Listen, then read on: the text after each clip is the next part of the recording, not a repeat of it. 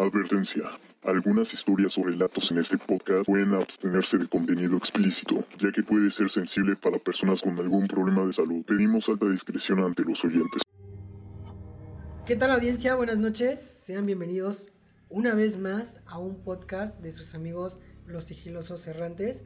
Como siempre me encuentro acompañado del gran compañero sigiloso Juan. Juan, buenas noches. ¿Cómo te encuentras hoy? Hola, ¿qué tal Pepe? Gracias por saludarme y nuevamente un saludo para la audiencia que nos han seguido por más de un año. Ya un año. Un Muchas año felicidades. exactamente, sí, sí, sí. Y déjeme decirles que lo disculpamos en serio, hemos tenido muchos problemas este por temas personales, hemos tenido mucha la agenda muy muy llena, entonces nuevamente les quiero decir que muchas gracias por acompañarnos y aquí estamos presentes para contarles un tema sumamente interesante y de mucho terror. Claro que sí, Juan. El tema que les vamos a presentar esta noche es acerca de los exorcismos. ¿Has escuchado hablar de, de este tema? Yo imagino que sí, ¿no? Es algo muy sonado que incluso en películas se ha visto y todo lo demás. Efectivamente, y no solamente eso. Dicen varias personas que el exorcismo es como una parte maligna o... Bueno, pero para esto hay que empezar a aclarar qué es esto del exorcismo. Y en creencias religiosas, el exorcismo es la práctica religiosa o espiritual realizada contra una fuerza maligna, utilizando diversos métodos cuyo fin es expulsar o sacar al ente o demonio que se encuentra dentro de la persona. Que incluso es chistoso porque no solamente se da en personas, también incluso puede ser en objetos o en casas. Efectivamente. Tal y como el caso de la película llamada Annabelle, en ese caso pues infundió un ente demoníaco en el cuerpo, en- bueno, en el, en el muñeco, ¿no? Sí, de hecho, esa película fue muy, muy famosa. Yo cuando la vi por primera vez sí, sí me asustó. Incluso tuvo creo que dos versiones. La primera versión que fue el conjuro de esta película y la otra que ya fue basada exactamente en la muñeca y explicando quién era el demonio y todo lo demás. En efecto, tienes toda la razón.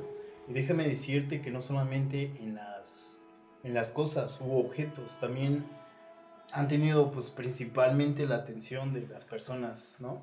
Hemos escuchado en diferentes versiones en las cuales las personas dicen que han sido endemoniadas por otra persona. ¿Y cómo puede ser esto posible?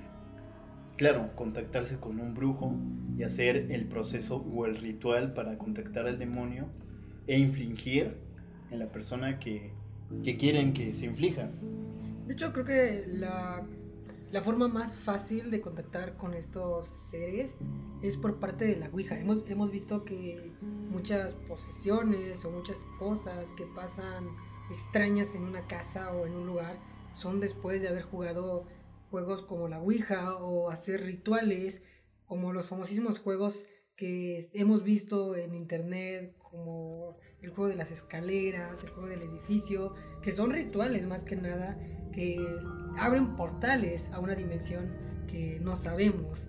Y de hecho, ahorita que estamos hablando de este tema, hay una entrevista en YouTube incluso que es real acerca de un demonio, o sea, donde están entrevistando a un demonio. El famosísimo caso de Janet Hudson de esta película El Conjuro 2. No sé si llegaste a ver esta película, Juan. No, José, déjame decirte que la verdad sí he tenido demasiado miedo para ver esas películas. Pero déjame decirte algo. Este, hay una película que fue basada en hechos reales. La película llamada Emily Rose. Es una de las películas de terror más vistas y déjame decirte que fue basada en la vida real de Anneliese Mitchell, que fue una joven alemana que empezó a mostrar problemas de salud y que terminó sometida a intensas sesiones de exorcismo. Porque, y bueno, sus padres y dos sacerdotes creían que estaba endemoniada, o más bien poseída. Ella fue hija de Joseph y Anna Michelle. Siempre y todos los días la llevaban a misa, dos veces a la semana. Tenía como 16 años. Tras algún tiempo de haber dejado su tratamiento psiquiátrico, empezó a tener convulsiones y epilepsia. Además, cayó en una depresión profunda. Así que encontraron un método para aliviar su dolor. Y en ese caso fue contactar a dos padres, o en este caso dos religiosos, llamados Ernest Alt y Arnold Renz, quienes obtuvieron el permiso de la iglesia para empezar con las sesiones de exorcismo. Aproximadamente fueron como 67, 69 episodios en las que la joven pasaba atada en una silla, sin poder comer ni tomar líquidos según lo, informan. Cuando falleció, la autopsia determinó que perdió la vida por malnutrición y deshidratación. Tenía 23 años de edad y pesaba 30 kilos. ¿Puedes imaginarte eso? Sí, sí, sí, es un caso que, incluso creo que esta es la película, ¿no? Hay una película acerca de esto, que es El exorcismo de Emily Rose. Es esta película famosísima. Y ahorita que estás mencionando esto, yo sé que no cualquier persona puede hacer un exorcismo, que incluso la iglesia te tiene que autorizar esto de hacer, de hacer el exorcismo, que hay personas indicadas quienes hacen todo esto. Tienes toda la razón y tanto sus padres como los religiosos fueron acusados de homicidio negligente y sentenciados a prisión. Pero dicen que realmente murió por entes demoníacos. Híjole, es un caso sumamente interesante, incluso si lo vemos desde un punto de vista a lo mejor hasta científico. Yo te traigo un dato curioso que habla acerca de que México es el número uno en exorcismos. En el año 2015 se dio a conocer que México ocupaba el puesto número uno en exorcismos a nivel mundial. Fue tan preocupante la situación que la Iglesia Católica propuso ejecutar un exorcismo magno en la Basílica de Guadalupe qué interesante, ¿no, ¿no crees? Es algo que, que, te pone a pensar y dices, wow, está muy, muy, muy, muy feo todo esto. Es un caso demasiado perturbador, Pepe. Son casos, ¿no? Demasiados perturbadores que incluso dan miedo, ¿verdad? Que incluso nosotros lo estamos narrando, pues sí da un poco de, como de miedo, este, saber acerca de todas estas situaciones. Y déjame decirte que hay diferentes tipos de exorcismos, ¿eh? Y en diferentes regiones de todo el mundo surgen los llamados este, sectas. Hacen sacrificios para adorar al ángel caído. Caído, que fue Lucifer. Y déjame decirte que no todas las personas han tenido la capacidad de ser endemoniadas, pero sí han tenido problemas durante toda su vida. Este fue un caso en específico que una persona vivía con mucha negligencia, no se le hacía caso en ningún momento, desde, desde niño empezó así, todos rechazaban a él, no querían su participación y siguió así toda su vida, hasta que realmente pasaron los años, buscaba él un medio para trabajar y nunca encontró un trabajo, nunca pudo encontrar un trabajo. Tal vez sí encontró temporales, pero no uno fijo. Entonces quiso saber qué es lo que le pasaba.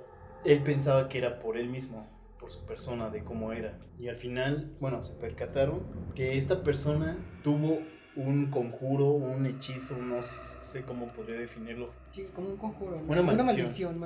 como una maldición. Maldijeron a, un, a su familia, a sus padres, a su padre y a su mamá. Maldijeron a su mamá teniéndolo en, en la panza, en el vientre. Entonces, una vez que maldijeron a la, a la mamá por medio de brujos, y el, brujo contactó al diablo para que pudiera entrar al ser de su mamá. Y aparte, un fragmento de ese demonio pudo entrar en el niño. Es lo que cuenta la narrativa de este, de este libro. Y dicen que tenía que meterse en sesiones de exorcismo. como tú dices, tiene que haber padres o personal autorizado por la iglesia para hacer este tipo de, de exorcismos. Es un tema sumamente ya lo dije, interesante. Yo creo que hay muchas cosas de lo paranormal que aún no sabemos y que incluso siempre hemos querido verlo como algo científico, ¿no? Mucha gente dice que los exorcismos o las posesiones demoníacas no existen y que simplemente son problemas psicológicos, disculpen, que las personas tienen, ¿no? Pero hay cosas inexplicables como fuerza sobrenatural o cosas que llegan a mover o cambio de lenguaje que no se pueden explicar en la ciencia. Efectivamente, cabe destacar que las personas vivimos en un mundo de, de, de varias, de varias cosas que no, no tienen energías, ¿no? Exactamente como energías. Estamos viviendo en un mundo que tiene muchísimas energías que no simplemente se puede eh, decir exactamente qué es, ¿no? Claramente. Pues me dio muchísimo gusto, compañero Juan, eh, volverte a escuchar y volver a estar aquí enfrente de, de todos nuestro, de nuestra audiencia. Es un gustazo como siempre escuchar tu voz. Y no nos despedimos, ¿por qué? Porque vamos a continuar aquí. Esta vez ya vamos a estar más constantes. Vamos a estar subiendo podcast cada semana. Y pues la noticia es que nos pueden enviar sus historias a través de Facebook como Sigilosos Errantes, así nos encuentran.